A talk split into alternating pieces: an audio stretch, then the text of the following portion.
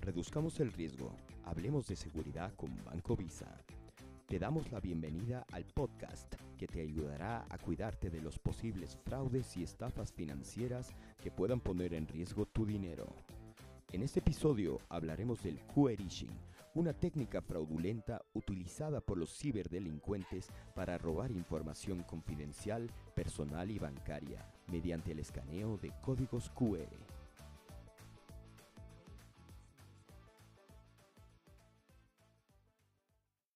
¿Qué tal amigos? Ya comenzamos su podcast previsor más esperado.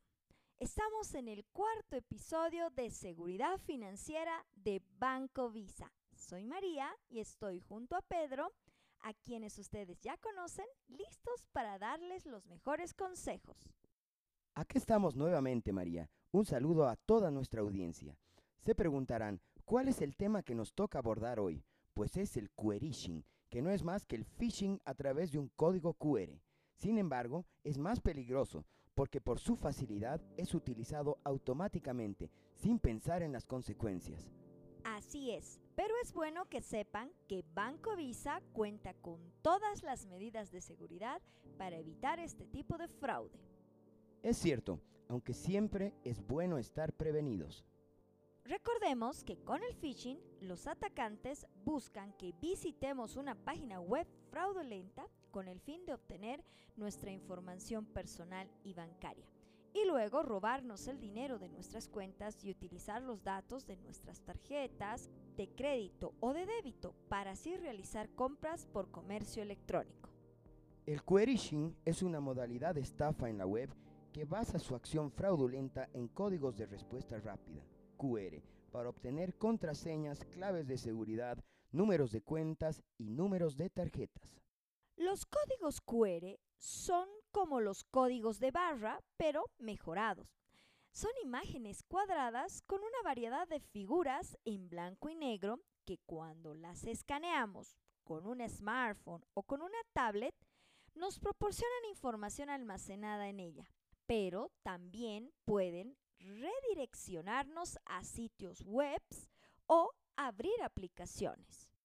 Con la emergencia sanitaria, los QR se han popularizado y han sido muy útiles para evitar tocar las cosas, descargar aplicaciones de salud, realizar transferencias en línea, pagos de supermercados o tiendas comerciales, mostrar mensajes promocionales o acceder a los menús de los restaurantes. Los QR se han vuelto cada vez más comunes debido a la sencillez de su uso, ya que solo es necesario apuntar la cámara del dispositivo móvil al código. Así es, María. Pero también es cierto que con el aumento del uso de estos códigos QR, los ciberdelincuentes han visto una gran oportunidad para conseguir víctimas. Verdad, los estafadores son muy hábiles. Debemos tener mucho cuidado con lo que escaneamos. Tomar precaución con los códigos QR para que no puedan robarnos datos confidenciales y además no robarnos el dinero.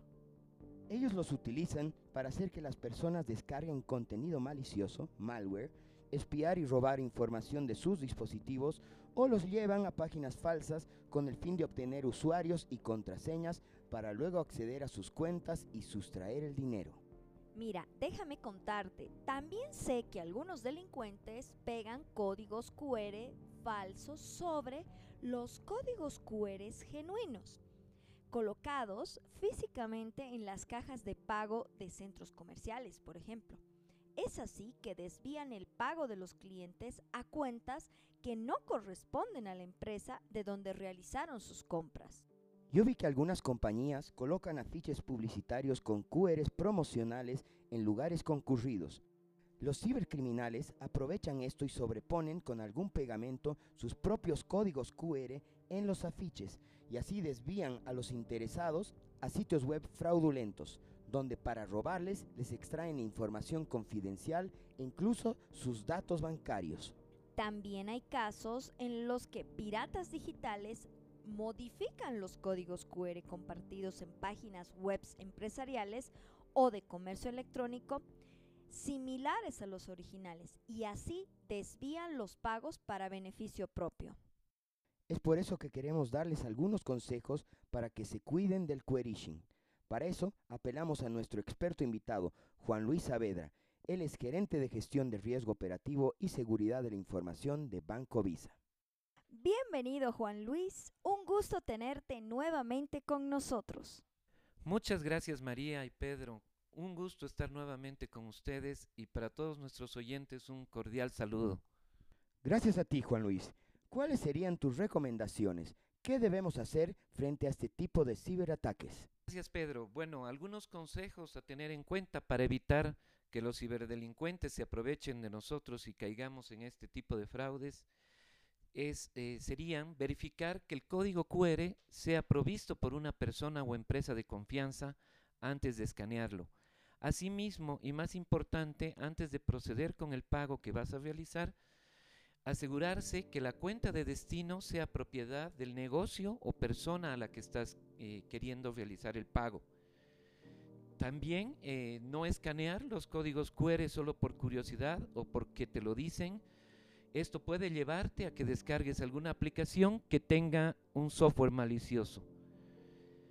No dejarte sorprender con promociones o mensajes alarmantes para que escanees un QR que te puede llevar a una página falsa del banco para introducir tus datos personales o bancarios.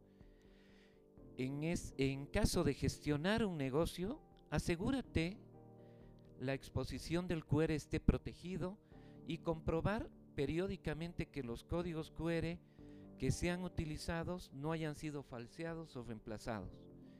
Siempre tener cuidado de estar en el sitio oficial de tu banca por internet antes de ingresar tus datos bancarios y usar siempre un software antivirus en tu smartphone o tablet para prevenir el bajarte un código malicioso que pueda robar tu información. Muy de acuerdo, Juan Luis. Además, es importante que nuestra audiencia sepa y conozca que es bueno utilizar un escaneador seguro de códigos QR.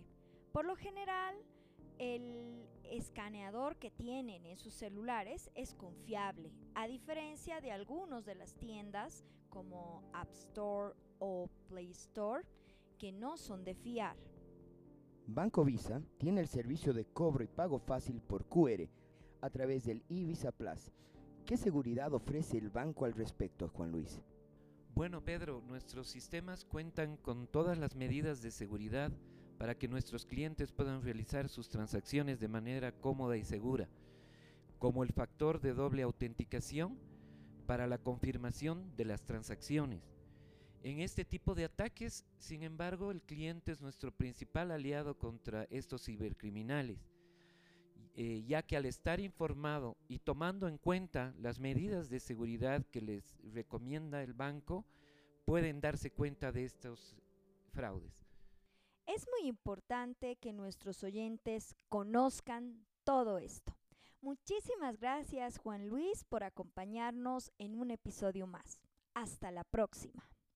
Muchas gracias María y Pedro. Como siempre, un gusto acompañarlos y poder dar recomendaciones que serán de utilidad para nuestros clientes y oyentes.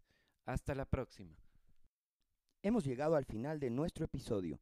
Es bueno que las personas desconfíen y nunca compartan su información sensible como usuarios, claves o contraseñas.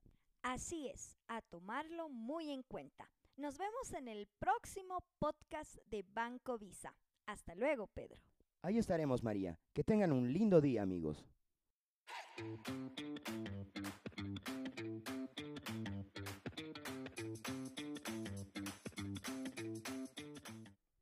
Esto fue Reduzcamos el riesgo, hablemos de seguridad con Banco Visa. Te esperamos en nuestro próximo episodio, en el que abordaremos otra técnica de engaño que atenta contra tu seguridad en la banca. Estás invitado.